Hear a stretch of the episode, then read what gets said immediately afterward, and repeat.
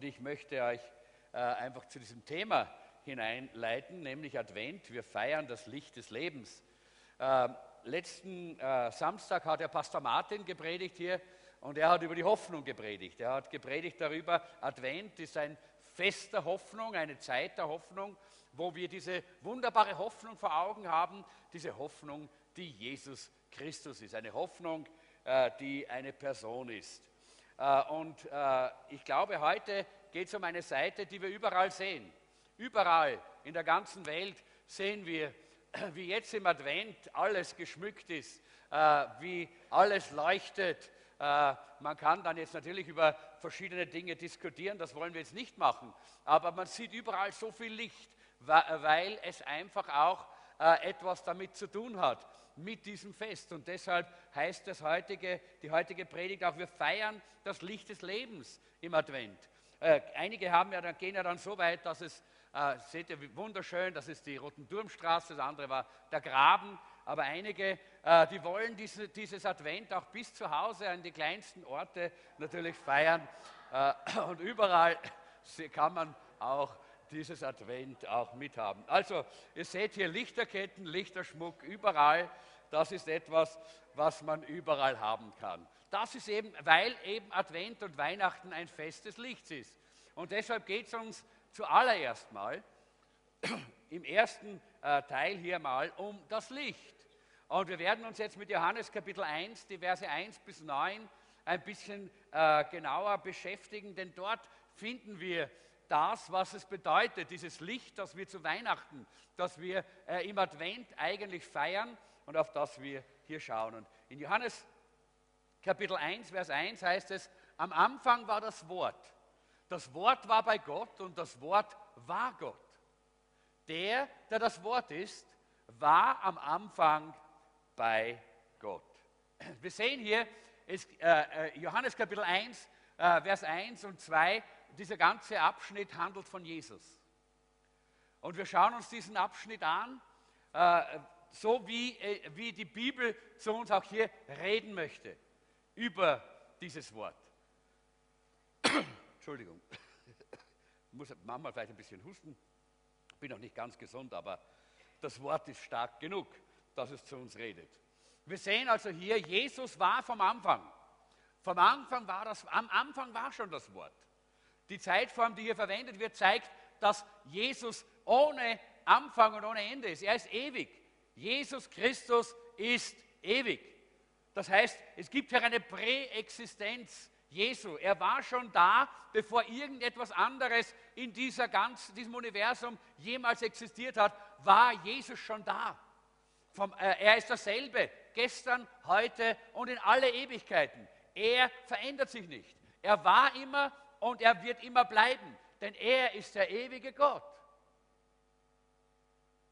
Es gibt bei Jesus Christus auch diese Koexistenz, auch das finden wir hier. Das Wort war nicht alleine in der Ewigkeit, war nicht irgendwo im Weltall, irgendwo ganz alleine dieses, äh, dieses, äh, dieses Wort, sondern äh, es war bei Gott. Das Wort war bei Gott, heißt es hier. Und wir sehen hier diese Koexistenz zwischen dem Vater, dem Sohn und dem Heiligen Geist. Vor aller, allem Anfang der Schöpfung gab es diesen Gott schon als Vater, Sohn und Heiliger Geist. Und miteinander hatten sie eine ideale, wunderbare Gemeinschaft. Und das zeigt uns hier diese Bibelstelle so klar. Und es heißt hier, und das Wort war Gott. Und es heißt hier Theos. Dieses, dieses Wort wird bezeichnet als Theos, als Gott. Gott selber. Jesus Christus ist Gott. Er ist nicht der Vater, aber er ist genauso Gott wie der Vater. Er ist äh, nicht der Heilige Geist, aber er ist genauso Gott wie der Heilige Geist. Das sind die Dinge, die wir nicht mit dem Verstand begreifen können und auch nicht müssen. Denn Gott ist größer als unser Verstand. Halleluja. Ich bin so dankbar, dass ich einen Gott habe, der größer ist als alle Wissenschaftler dieser Welt, der größer ist als alles, was es in dieser Welt gibt. Denn er hat alles geschaffen. Und da kommen wir gleich äh, zu diesem zweiten, zu diesem zweiten Teil, nämlich im Vers 3. Da heißt es, durch ihn ist alles entstanden. Es gibt nichts, was ohne ihn entstanden ist. Jesus Christus ist der Schöpfer. Er ist der Schöpfergott. Alle Dinge sind durch ihn, alles ist durch ihn entstanden. Nichts, aber auch gar nichts wurde gemacht ohne ihn. In jedem einzelnen Teil, danke, in jedem einzelnen Teil äh, der, der Schöpfung war Jesus Christus beteiligt.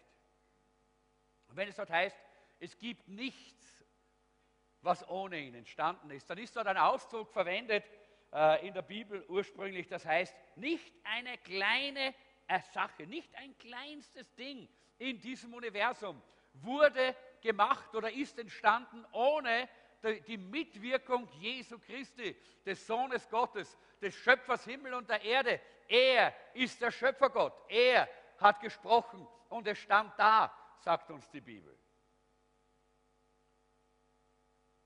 Und das Wort Gottes, Jesus Christus, dieses Wort, von dem hier die Rede ist, äh, sehen wir, er ist es, der alles hier wirklich gemacht hat und alles auch im Gang hält. Äh, Gott ist nicht ein Gott, der irgendwo weit weg ist, der sich nicht kümmert um diese Schöpfung, der irgendwann einmal etwas geschaffen hat und dann hat er sich jetzt irgendwo in den Schaukelstuhl gesetzt oder ist auf Urlaub gegangen und jetzt lässt er das Chaos einfach so vor sich hin äh, dümpeln. Nein, Gott ist immer noch der, der auf dem Thron ist und immer noch der, der interessiert ist an jedem einzelnen Geschehen in dieser Welt. Ja, er ist interessiert an dir. Er ist interessiert an den einzelnen Kleinigkeiten deines Lebens. Ihm ist es nicht egal, was in deinem Leben passiert. Denn er hat alles gemacht und er sorgt für alles. Und die Probleme dieser Welt haben nichts mit Gott zu tun. Die sind nicht in erster Linie, Gott hat die Probleme nicht in diese Welt hineingestellt, sondern die Bibel spricht sehr klar und sehr deutlich, dass die Probleme durch die Sünde in diese Welt gekommen ist. Sind, äh, die, die, Probleme wurden importiert durch Sünden, den Sündenfall des Menschen. Und immer noch sind wir die, die ungehorsam sind. Immer noch sind wir die, die nicht auf Gottes Wort hören. Immer noch sind wir die, die eben die Probleme selber schaffen in dieser Welt. Und manchmal meinen wir, dass wir die sind, die die Antwort auf die Probleme haben oder die Antwort auf die Probleme geben können. Aber das stimmt nicht. Es gibt nur eine Antwort und diese Antwort ist Jesus Christus. Es gibt nur eine Antwort und diese Antwort ist dieses Licht. Durch ihn ist alles entstanden. Es gibt nichts, was ohne ihn entstanden ist. In ihm war das Leben. In ihm war das Leben und dieses Leben war das Licht der Menschen. Deshalb ist Jesus gekommen, denn er ist das Leben. Und in ihm ist auch das Licht, das wir brauchen, damit wir nicht durch diese Welt in der Dunkelheit gehen, damit wir nicht irgendwo stecken bleiben auf unserem Lebensweg, damit unser Lebensweg erhellt werden kann. Deshalb ist er in diese Welt gekommen. Er ist geboren worden. Das Geschenk Jesu Christi ist ein Geschenk der Erleuchtung. Er erleuchtet unser Leben. Das ist eigentlich sein Weihnachtsgeschenk. Das Geschenk, das er uns bringt in unser Leben hinein, das ist diese Erleuchtung, dass es hell wird in unserem Leben, dass wir nicht in Dunkelheit und Unwissenheit sitzen bleiben müssen, sondern dass wir im Licht leben können. Das Licht leuchtet in der Finsternis und die Finsternis hat es nicht auslöschen können. Heißt es hier im nächsten Vers, den können wir gleich anschauen. Das Licht leuchtet in der Finsternis und die Finsternis hat es nicht auslöschen können. Nein, die Finsternis hat alles versucht, äh, es auszulöschen. Immer noch kämpft der, der Satan und die finsteren Mächte gegen das Licht Gottes, auch in der Gemeinde. Wir wissen das, auch gegen Dinge, die, wo wir das Licht hinaustragen in diese Welt, so wie unser Weihnachtsmusical äh, zum Beispiel. Da kämpft der Teufel, da kämpft der Satan mit allen Mitteln und mit all seinen Mächten und mit all seinen dämonischen Mächten dagegen, indem er Krankheit schickt, indem er Entmutigung schenkt, indem er Demotivation gibt. Alle diese Dinge kommen vom Feind, Leute. Das sind keine menschlichen Dinge. Das sind Dinge, die vom Teufel kommen. Er will das Reich Gottes aufhalten. Er möchte, äh, dass das Licht nicht hinausstrahlt in die Finsternis, sondern dass es hier aufgehalten wird. Und das kann aber der Feind nicht. Er konnte es nicht in der Vergangenheit und er kann es auch heute nicht. Denn das Licht soll auf jeden scheinen, sagt uns das Wort.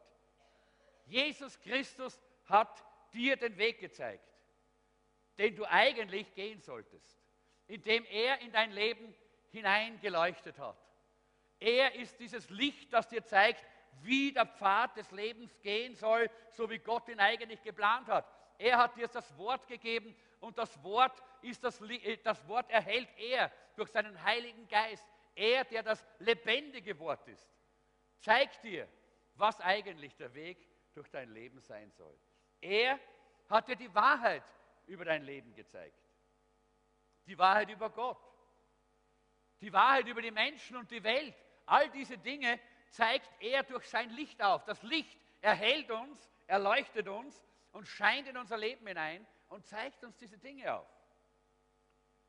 Christus zeigt uns auch, dass er unser Leben erretten möchte. Und wenn du noch nie aus der Dunkelheit ins Licht gekommen bist, wenn dein Leben immer noch voll ist von diesem Unwissen, von dieser Angst, von dieser Zukunftsangst, vor der Angst vor dem Tod, vor der Angst vor der Ewigkeit, vor der Angst vor was auch immer auf dich zukommen könnte.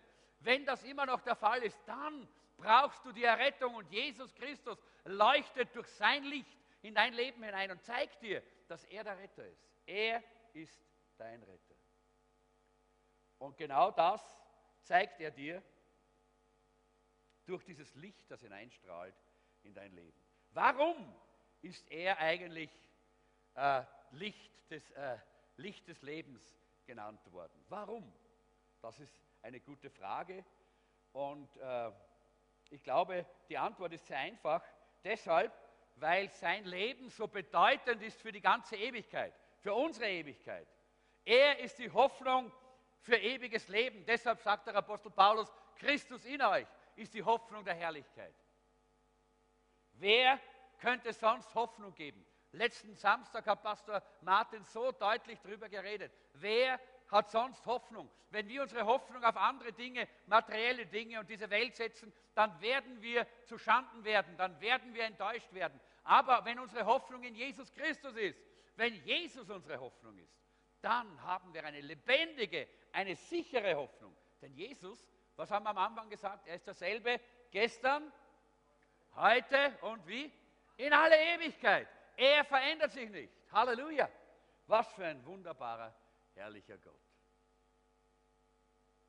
Und das Leben, das Leben, das Gott uns gegeben hat, ist dieses Leben, das unser Leben äh, auch wirklich reich macht, überhaupt zum Leben erweckt. Denn sonst hätten wir kein ewiges Leben. Und das ist ein kostenloses Geschenk, ein Geschenk der Gnade. Er schenkt uns dieses Licht, er schenkt uns diese, äh, diese Gnade, dieses Leben, wenn wir es annehmen. Das Geschenk der Erleuchtung ist das Geschenk seiner Gegenwart. Äh, es ist das Geschenk seiner Persönlichkeit. Er, wenn er da ist, erleuchtet unser Leben. Aber manche verstehen das trotzdem nicht und meinen, das ist nicht genug. Und ich habe da hier, äh, jetzt brauche ich dich doch dann, äh, Vadita, und zwar, wenn du da jetzt bei diesem, das ist ein Video, und den Ton auf, äh, kann man den Ton aufdrehen? Ich weiß nicht, ah, der ist vielleicht nicht angehängt, oder? Oje. Dann sehen wir nur, das, da können wir es uns aber vorstellen, äh, das ist ein, ein kleines Video über äh, Jesus und die Jünger. Ah, da kommt der Ton, wird gerade angehängt, das ist auch noch gut, ja. Äh, denn das ist zum Beispiel, aber ich kann ein anderes Beispiel nehmen, zum Beispiel, äh, wie Jesus die 5000 speist, dann da, da war, hat er dort, äh, er war da. Und, die, äh, und er sagt, komm und lass uns den Leuten zu essen geben. Äh, und die Jünger schauen ihn an und er ist da, er, der Sohn Gottes, er, das lebendige Wort. Noch ein bisschen warten, gell? Warten wir noch einen kurzen Augenblick, weil jetzt bin ich bei der anderen Illustration. Äh, er ist da, er, der das Wort genannt wird, der das Licht der Welt ist. Er ist mitten unter ihnen. Er spricht in Vollmacht. Er, er lehrt in Vollmacht. Er heilt die Kranken. Und dann sagt er, lass, äh, komm, er gebt jetzt den Leuten zu essen. Und sie schauen ihn an und sagen, bäh, das ist ja unmöglich. Da sind 5000 Männer plus Frauen plus Kinder, Haufen Leid. So einen Haufen können wir nicht versorgen. Das ist unmöglich. Warum? Weil sie nicht erkannt haben, dass wenn Jesus da ist, dann durch seine Persönlichkeit, durch seine persönliche Gegenwart, dann ist alles da. Dann ist es genug. Er erleuchtet unser Herz und zeigt uns, in ihm ist alles, was wir brauchen. Der Psalmist hat das einmal zum Ausdruck gebracht und er hat gesagt, äh, ich, äh, wenn ich nur dich habe, dann frage ich nichts nach Himmel und Erde. Wenn ich nur dich habe, aber dich brauche ich. Und die Jünger haben das nicht verstanden damals. Und erst wie er dann dieses, äh, dieses Brot segnet und diese Fische segnet und sie es austeilen und alle 5000 und äh, 10.000 oder 15.000 Menschen werden gesättigt und am Schluss bleiben sieben Körbe über oder zwölf Körbe. Erst dann erkennen sie, dass die Gegenwart Jesu genug ist. Aber vorher war diese Begebenheit, ich habe da eine in Markus Kapitel 4, die können wir uns kurz anschauen, bitte mit Ton. Schauen wir es uns kurz an. Nein? So, da muss man auf, auf Play. Genau, und jetzt brauchen wir Ton. Ton bitte. Das ist Jesus und die Jünger und sie gehen in das Boot und es ist kein Ton, leider kein Ton, aber es wird schon werden vielleicht. Und sie gehen hinein und äh, sie fahren dort hinaus auf den See und dann kommt der Sturm, der große Sturm und Jesus, er liegt dort hinten und er schläft. Ihr kennt ja die Geschichte, ich erzähle es euch noch ein bisschen, weil leider der Ton nicht geht. Und während der Blitz und Donner ist und äh, ein großer, äh, äh, großes Gewitter, so Sturm wie gestern und vorgestern bei uns hier in Wien, äh, da liegt Jesus und schläft. Und die Jünger, die Jünger meinen, das ist nicht genug, wenn Jesus da ist. Der muss jetzt aufstehen und ein paar Wunder machen. wir brauchen ein paar Wunder. Wir brauchen ein bisschen mehr da von ihm, nicht nur seine Gegenwart. Ja? Und wiederum, sie haben nicht verstanden, Sie wären nicht untergegangen. Warum? Weil Jesus hat gesagt, lasst uns hinüberfahren. Lasst uns hinüberfahren. Jesus hat nicht gesagt, lasst uns hinunterfahren, sondern Jesus hat gesagt, lasst uns hinüberfahren. Und wenn er das gesagt hat und sich dann hinlegt, um zu schlafen und zu ruhen, ist seine Gegenwart genug. Dass der Sturm eigentlich aufhören muss zur rechten Zeit. Aber die Jünger haben das nicht begriffen. Und vielfach geht es uns auch so, dass wir das nicht begreifen, dass wir eigentlich mit Jesus alles haben, was wir brauchen. Er ist das Licht für unser Leben. Er ist das Licht der Welt. Er ist das Leben, das Leben, das wir brauchen. Und das Licht von Weihnachten ist die Gegenwart und die Nähe Gottes. Und es ist sehr wichtig, dass wir das verstehen. Das ist nämlich, was wirklich Weihnachten ausmacht. Sonst können wir Weihnachtsbäume anzünden, so viel wir wollen. Christ, Christ, äh, also Adventsgrenze, so viel wir wollen. Und können bis zur Toilette uns die, äh, die äh, Lichter, äh, Lichterketten aufhängen und alles. Und können Weihnachtsmusik laufen lassen, äh, den ganzen Tag über in unserer, in unserer Stereoanlage. Alles wird unser Leben nicht Weihnacht, äh, weihnachtlich machen, wenn wir nicht verstehen. Die Gegenwart, die Nähe Gottes ist es die echtes Weihnachten ausmacht. Und dann heißt es hier, er selbst war nicht das Licht, da haben wir vorher ja den Vers, äh, den Vers 6, vielleicht müssen wir da nochmal zurückgehen, dass wir das Ganze lesen können. So hier, da heißt es, äh, nun trat ein Mensch auf, er war von Gott gesandt und hieß Johannes, er kam als Zeuge, sein Auftrag war es, als Zeuge auf das Licht hinzuweisen, damit durch ihn alle daran glauben. Er war nicht das Licht, heißt es, sondern er hat vom Licht gezeigt. Sein Auftrag war es, auf das Licht hinzuweisen. Und der, auf den er hinwies, war das wahre Licht, das jeden Menschen erleichtert. Das Licht, das in die Welt kommen sollte. Du empfängst das Licht, um ein Licht zu sein. Wisst ihr, das ist das Wunderbare. Wir empfangen das Licht von Jesus, damit wir leuchten können. Wir sollen leuchten. Wir sind nicht in diese Dunkelheit hineingestellt, dass wir irgendwo untergehen und von der Finsternis verschluckt werden und alles bleibt so beim Alten. Nein, wir empfangen dieses Licht, damit wir leuchten, damit wir anderen den Weg zeigen können. Denn das hat Johannes der Täufer gemacht. Er hat auf ihn hingewiesen, auf den, der das wahre Licht war. Und es ist wichtig, dass wir verstehen, wir sind nicht das Licht. Manchmal meinen wir, wir blustern uns auf und wir sind alle so wichtig und so großartig und so toll und schau mal und ich und mich und ich kann doch und ich bin doch. Und Leute, wir sind gar nichts ohne Jesus.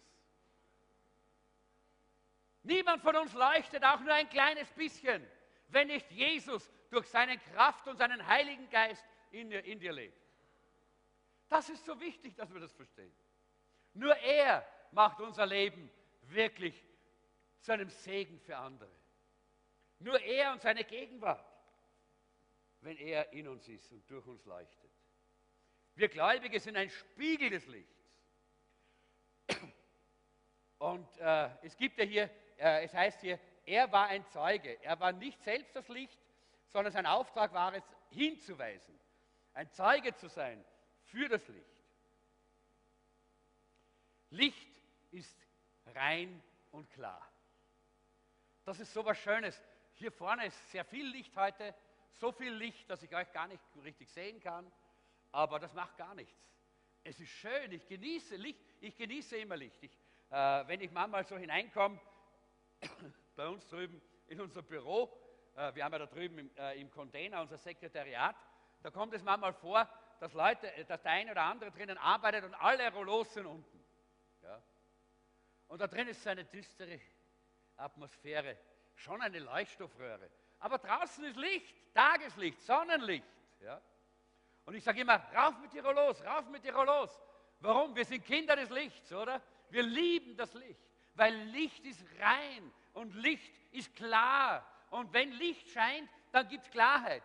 Wenn wir jetzt alles Licht abdrehen würden, dann würden wir alle so irgendwie durch die Gegend gehen und jeder wird schauen, oh, boah, da falle ich drüber. Und ah, da, ja, dann würden wir alle im Unklaren sein. Aber Licht bringt Klarheit. Wenn Jesus da ist, gibt es Klarheit. Dann gibt es keine Unklarheit. Dann gibt es Klarheit in unserem Leben. Licht durchdringt die Dunkelheit. Hast du schon einmal die Erfahrung gemacht, dass es in der Nacht, du bist nach Hause gekommen, du bist in die Wohnung hineingegangen und du hast den Schalter auf, äh, eingeschalten und das Licht ist angegangen und das Licht ist, bumm, da stecken geblieben. Irgendwo stecken geblieben vorne, weil die Finsternis war da, da drin. Hast du schon mal, wer hat das schon mal erlebt?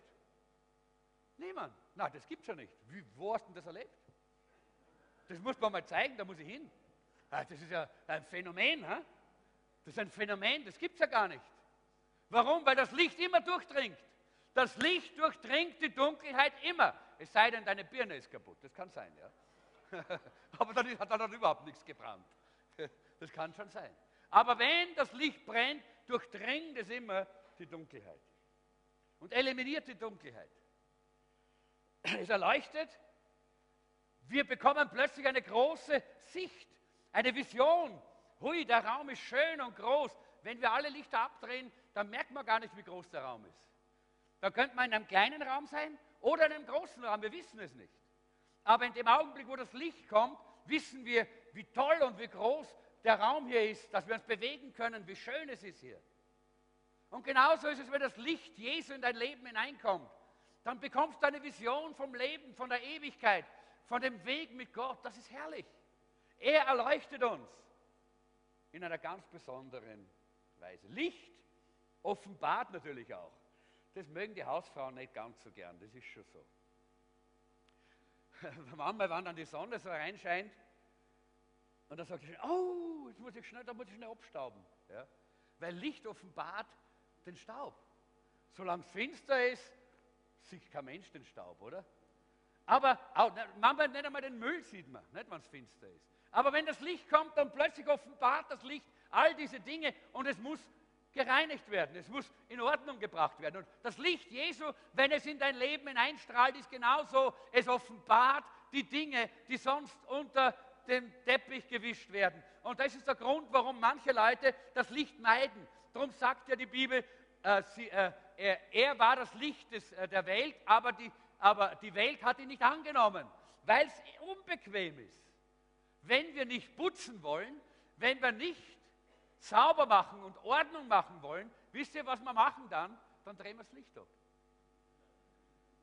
Oder es gibt eine gute Erfindung, die jetzt auch erfunden worden ist. Das sind die Dimmer. Wir dimmen das Licht ein bisschen. Ja? Dann wird es gemütlich und noch ein bisschen weniger, noch weniger. Und je mehr wir Müll haben, desto, desto weniger äh, äh, kleiner drehen wir das Licht, nicht mit dem Dimmer, ja? mit diesem äh, Regulator. Nein, das ist nicht der Weg, sondern aufräumen, Ordnung machen, reinigen, das ist es. Das ist, was eigentlich auch das Licht Gottes in dieser Weihnachtszeit in unser Leben hineintragen möchte. Aber Licht leitet auch, das heißt, es zeigt uns den Weg.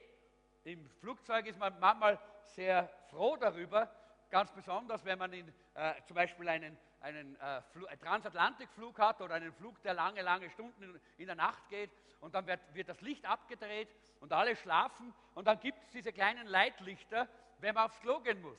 Das ist nämlich gut, dass es die gibt, weil sonst würde man vielleicht irgendwo stecken bleiben und das wäre in manchen Fällen sehr schwierig und problematisch.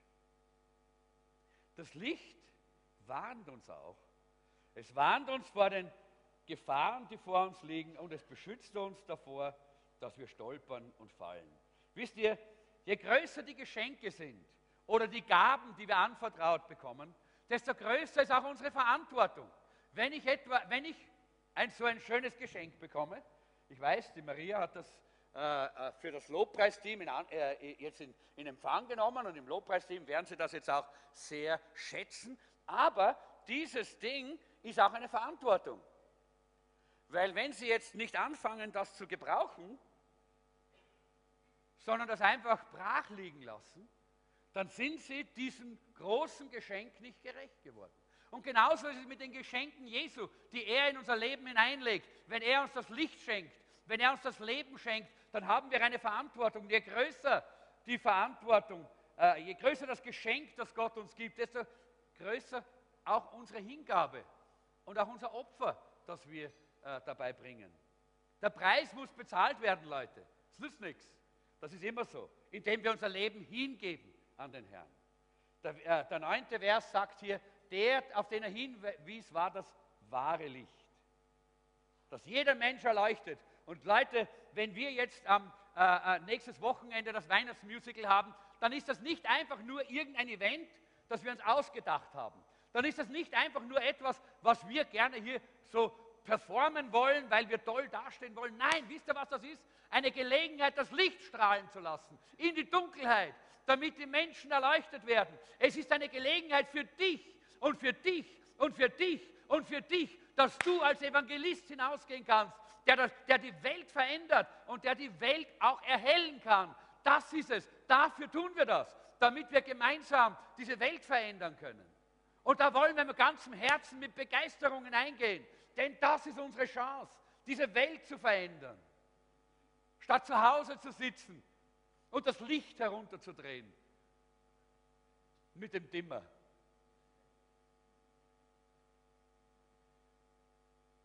Das Punkt 2, und damit bin ich beim letzten Punkt, wir haben nur zwei Punkte heute, ist das Öl. Um das Licht am Leuchten zu halten, müssen wir immer frisches Öl haben. Bei der Lampe natürlich nicht, das ist eine Glühbirne. Aber bei, äh, in der damaligen Zeit war das Licht immer eine Öllampe und da musste man frisches Öl haben. Ohne frisches Öl zu haben, können wir nicht Licht der Welt sein. Und das ist die Herausforderung für uns als Gemeinde, Leute, für uns als Jesuszentrum, dass wir immer leuchten, so wie dieser Leuchtturm. Denn Gott hat uns berufen, dass wir ein Licht auf dem Berg sind, hochstehend, hinausleuchtend, weitreichend, damit die Menschen sich orientieren können, die keine Orientierung in dieser Welt haben, die in die ewige Verdammnis gehen, die hin und her laufen und auf der Suche sind nach Antworten und keine finden. Wir sollen so ein Leuchtturm sein als Jesuszentrum. Das ist unsere Herausforderung. Das ist das, was uns auch für das Jahr 2017, das vor uns liegt, wieder beschäftigt. Leute, das ist unsere Aufgabe in dieser Welt. Unsere Aufgabe ist nicht, dass uns gut geht. Dafür sagt Jesus. Halleluja. Ha, ist es herrlich.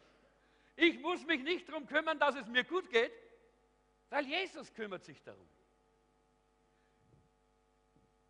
Und so viele Christen haben so viel zu tun, dass sie keine Zeit haben und keine Energie, dass sie das Licht leuchten lassen in dieser Welt, weil sie so viel damit zu tun haben, dass es ihnen gut geht.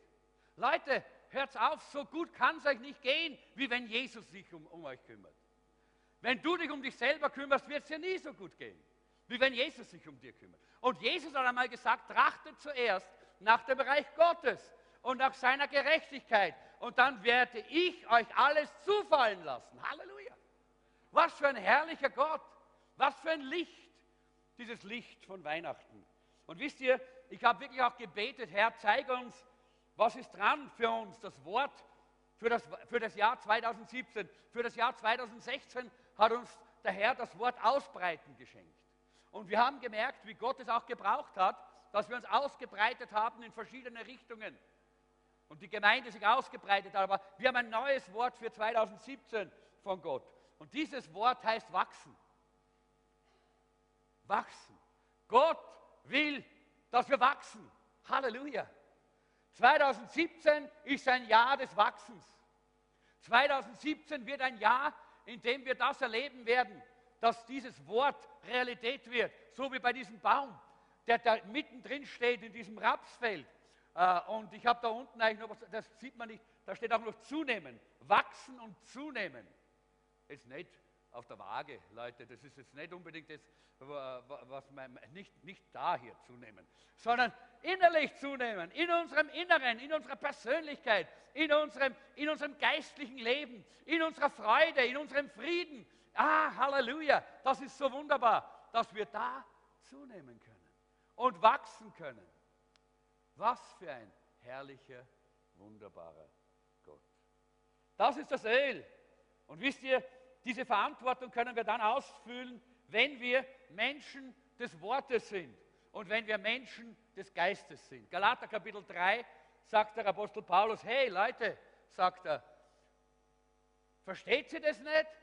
Ihr habt richtig begonnen, nämlich mit dem Heiligen Geist zu ein Leben zu führen. Warum wollt ihr jetzt auf einmal versuchen, es in eigener Kraft zu vollenden? Und der Apostel Paulus hat hier etwas beschrieben von der Gemeinde in, in, in Galatien, was uns so typisch oftmals und oftmals passiert. Wir meinen, wir müssen es in die eigene Hand nehmen. Wir meinen, wir müssen es selber tun. Nein, wir müssen Menschen des Wortes und Menschen des Geistes sein. Im Jahr, im Jahr 1983, ganz genau am 1. September 1983, gab es eine ganz große Katastrophe in dieser Welt. Ein Flugzeug war unterwegs äh, von Alaska nach Seoul in, äh, äh in, äh, in, in Nordkorea. Und dieses Flugzeug, ein Passagierflugzeug, mit, äh, das war der Flug 007 von Anchorage äh, nach Seoul. Und dieser Flug ist etwas, nur etwas vom Kurs abgewichen.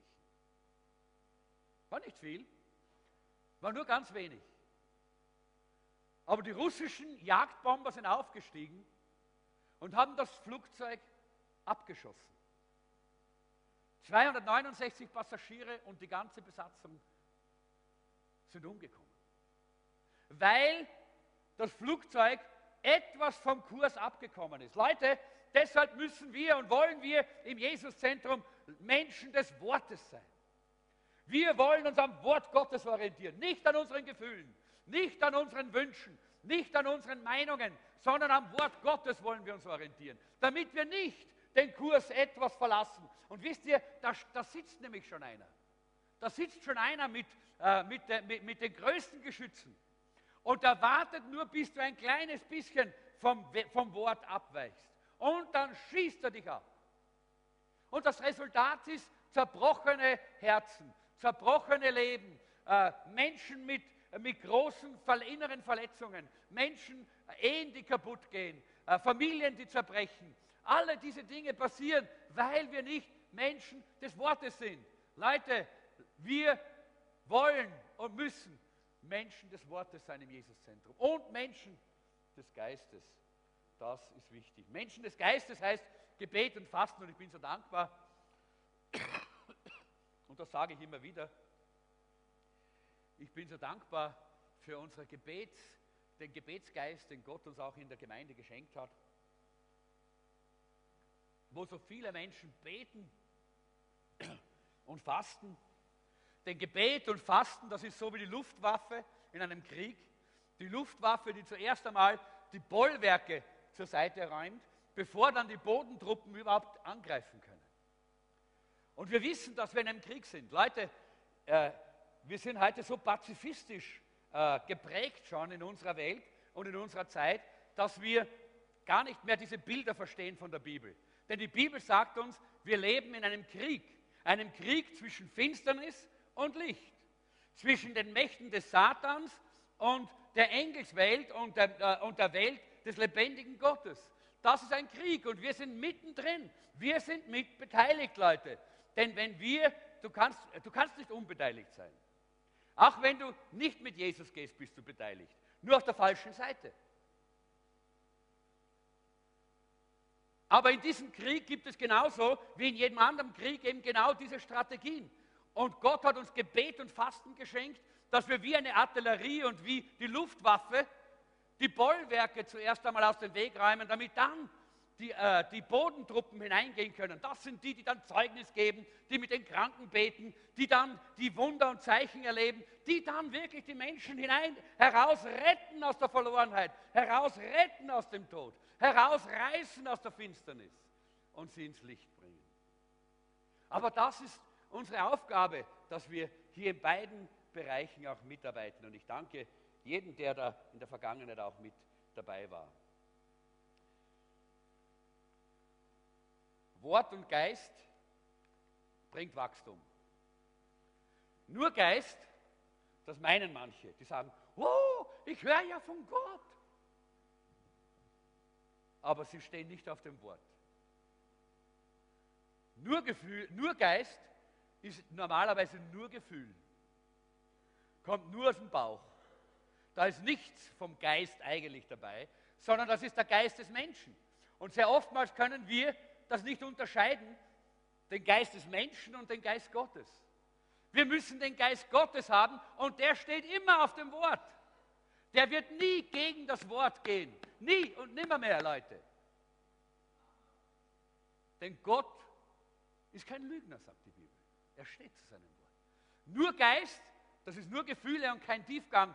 Und dann werden wir weggeblasen, wenn nur irgendwann einmal irgendwo ein, äh, ein Problem und eine Schwierigkeit kommt, fups, sind wir weggeblasen. Fallen wir um.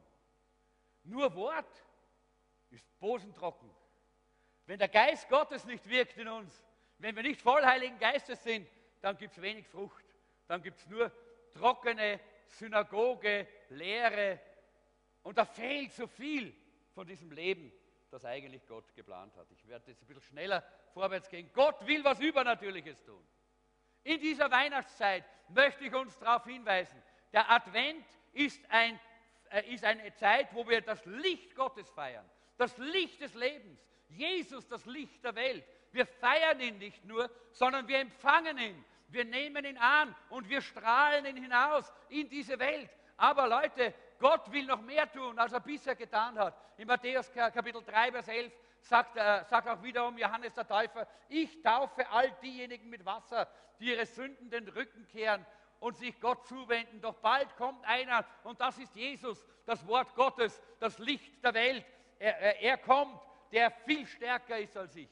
So viel gewaltiger, dass ich nicht einmal wert bin, sein Diener zu sein. Er wird euch mit dem Heiligen Geist und mit Feuer taufen. Ich glaube, dass Gott will, dass wir alle so erfüllt sind von dieser Kraft, so erfüllt sind vom Heiligen Geist, dass wir brennen, brennen von diesem Geist, dass wir brennend sind von dieser Liebe Gottes für die Verlorenen und für diese Welt. Feuer, habe ich schon vorher gesagt, reinigt, läutert und breitet sich aus. Immer. Feuer, wenn ich also jetzt das herausnehmen würde aus dem Glas und hier irgendwo anfangen würde, den Teppich ein bisschen anzuzünden, würde sich schnell ausbreiten im ganzen Saal. Und sehr schnell würde das ganze Gebäude brennen. Feuer breitet sich aus. Und deshalb, Leute, wenn sich nichts ausbreitet von uns, wenn sich nichts ausbreitet von dir, dann ist es nicht deshalb, weil die Welt so dunkel ist und weil der Boden so hart ist, sondern deshalb, weil kein Feuer brennt in dir. Ganz einfach. Wenn Feuer brennt, breitet es sich aus. Wenn Feuer brennt, dann geschieht etwas. Und ich habe vor zwei, vor drei Wochen oder wo, so glaube ich, zwei oder drei Wochen drüber gepredigt, über Leidenschaft. Und ich möchte das nur noch mal unterstreichen. Wir sind Menschen des Lichts. Nur so können wir als Jesuszentrum diesen Auftrag erfüllen, dass wir die Welt mit dem Licht Jesu erfüllen. Nicht mit überredenden Worten der Weisheit, sondern Erweisung des Geistes und der Kraft. Und wir glauben an die Wunder, dass sie geschehen, während wir hier im Lobpreis sind, dass sie geschehen, während wir beten, dass sie geschehen, während, wir, während der Predigt, dass sie geschehen am Ende einer Versammlung oder wo immer wir sind und gehen, dass dort diese Zeichen und Wunder geschehen, wenn wir im Licht, im Licht leben und dieses, diesen Verlangen haben, so voll Heiligen Geistes sind.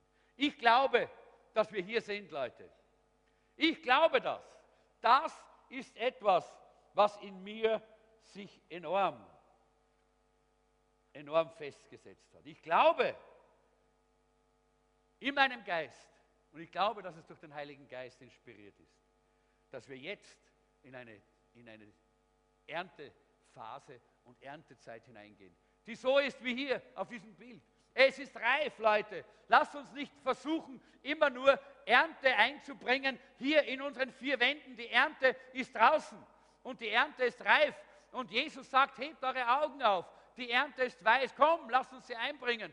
Das ist der Grund, warum es ein Weihnachtsmusical gibt. Das ist der Grund, warum wir solche große Events machen. Nicht um Events zu machen, Leute, sondern weil wir wissen, die Ernte muss eingebracht werden. Und wir wollen euch, jedem Einzelnen von euch, eine Gelegenheit geben, diese Ernte äh, hereinzubringen, die Menschen einzuladen, diese evangelistischen Brücken zu verwenden, äh, dass die Menschen ins Reich Gottes hineingeführt werden können. Das ist der Grund, denn du bist der Evangelist, nicht die Sänger, nicht die Musiker, nicht die Akteure, nicht der Prediger. Du bist der Evangelist, du bist der Evangelist, du bist der Evangelist, den Jesus berufen hat, das Licht in diese Welt hineinzutragen. Leute, Halleluja! Wir haben so eine Gelegenheit noch in unserer Zeit, denn wir haben noch Freiheit in diesem Land. Wer weiß, ob es in einem Jahr noch geht. Wer weiß, ob es in fünf Jahren noch geht. Wir wissen das nicht. Wir wissen nicht, was geschieht. Ich hoffe, wir haben heute nicht vergessen, für die Wahl zu beten. Das werden wir auch noch tun heute.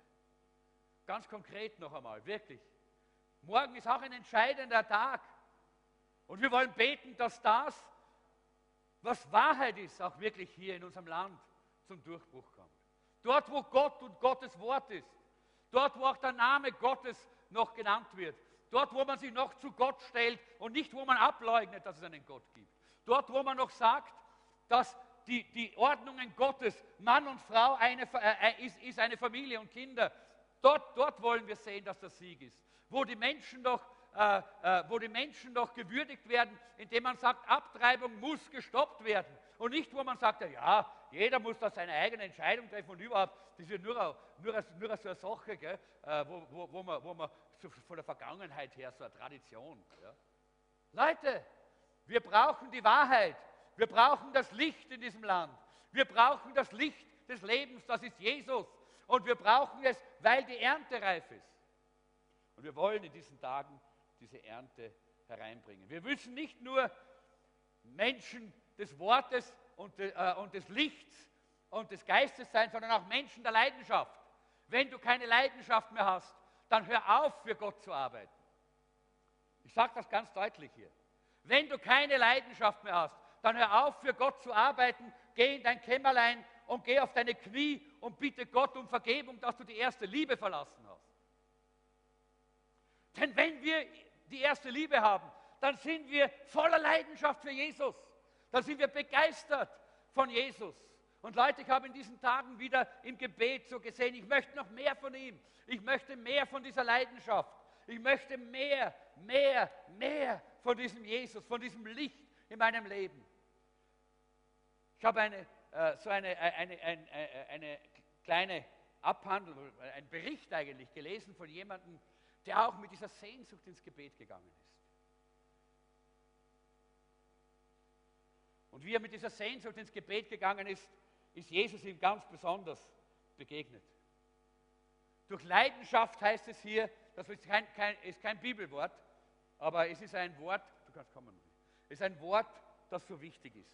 Vor vielen Jahrhunderten hat das Nikolaus Sebastian Camford, Camford geschrieben, die, durch die Leidenschaft lebt der Mensch, durch die Vernunft existiert er bloß. Wenn wir keine Leidenschaft haben für Jesus, dann fehlt uns eine große Dimension in unserem Leben. Dann existieren wir zwar vielleicht als Mitglieder der Gemeinde, dann existieren wir als sogenannte Christen, aber Leute, ohne Leidenschaft für Jesus ist das alles nur eine Äußerlichkeit und wird kein, keine Ernte einbringen und keine Strahlkraft haben nach außen. Es wird kein Licht verbreitet werden. In Römer Kapitel 12 sagt der Apostel Paulus, in eurem Eifer seid nicht träge, glüht im Geist. Ha! Spürst du die Glut? Spürst du, wie es brennt in dir? Diese Glut, Jesus, nächstes Wochenende, huh, da muss was geschehen. Ich bin begeistert, in mir brennt es, dass Menschen gerettet werden, dass Menschen das Licht sehen. Es glüht in mir, ich glühe im Geist. Dient dem Herrn. Nicht, wow, jetzt müssen wir das auch wieder tun und das muss ich auch da machen und da soll ich auch noch mitmachen. Nein, hey, glühend, begeistert, leidenschaftlich. Seid fröhlich in der Hoffnung und bleibt stand auf den Trübsal und haltet an am Gebet. Da ist nämlich der Schlüssel dafür. Wisst ihr, die Leidenschaft ist dann weg, wenn unser Gebetsleben flach wird. Merke ich bei mir selber.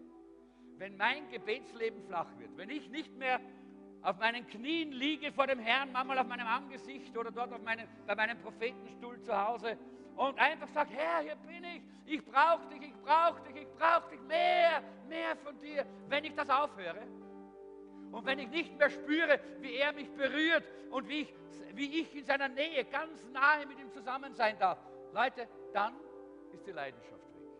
Dann bin ich zwar noch da, mache auch noch mit, ja klar. Und klar, ich meine, dann kann man sich immer noch entscheiden, dass man einiges tut, aber die Leidenschaft ist nicht mehr da. Und deshalb haltet an am Gebet, heißt es. Wisst ihr, das Tolle ist, wenn wir so ein Leben haben im Licht, wenn wir dieses Licht auch wirklich miteinander feiern, wenn wir dieses Licht des Lebens in unser, Le in unser, in unser persönliches Leben, in unser Gemeindeleben hineinstrahlen lassen und dann hinausspiegeln in diese Welt, dann gibt es Joy, Freude, Freude.